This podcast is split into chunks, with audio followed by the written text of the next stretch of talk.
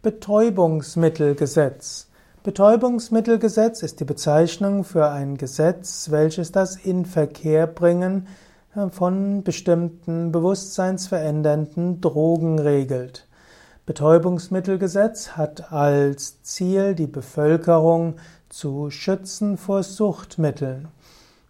Im Betäubungsmittelgesetz werden letztlich alle bewusstseinsverändernden Drogen geregelt.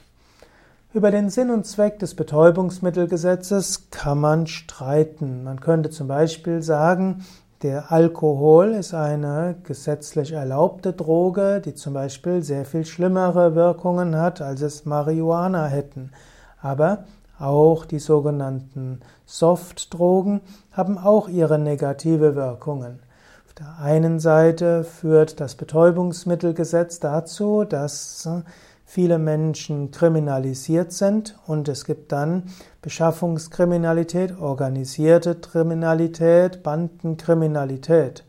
Und es gibt sehr viele Menschen, die Drogen nehmen und deshalb von Jugend an gelernt haben, Dinge zu tun, die nicht gesetzlich erlaubt sind. Und so gibt es eine stärkere Tendenz für die Legalisierung von manchen Drogen. Andererseits weiß man, dass Marihuana und Haschisch auch langfristig gesundheitliche Gefährdungen bewirken.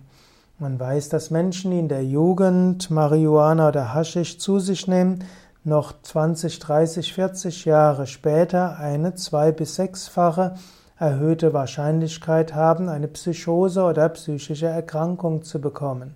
Und so gibt es gute Gründe, diese Suchtmittel ja, verbieten zu wollen, aber andererseits gäbe es auch gute Gründe, diese, diese Suchtmittel eben nicht zu verbieten.